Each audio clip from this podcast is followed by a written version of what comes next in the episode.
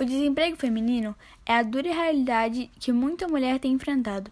De acordo com o levantamento do IBGE, apesar de representar mais de 50% da população em idade de trabalhar, o grupo feminino corresponde por 45% do nível de ocupação, enquanto os homens quase 60%. Porém, esse não é um problema recente. Assim que alguns direitos foram concebidos à mulher trabalhadora, a mesma começou a enfrentar problemas para obter um emprego, já que esses direitos causavam um certo desconforto ao empregador. Eles tinham como exagerado todos os direitos que as protegiam e acabavam por contratar homens no lugar das mulheres, formando mais um preconceito social.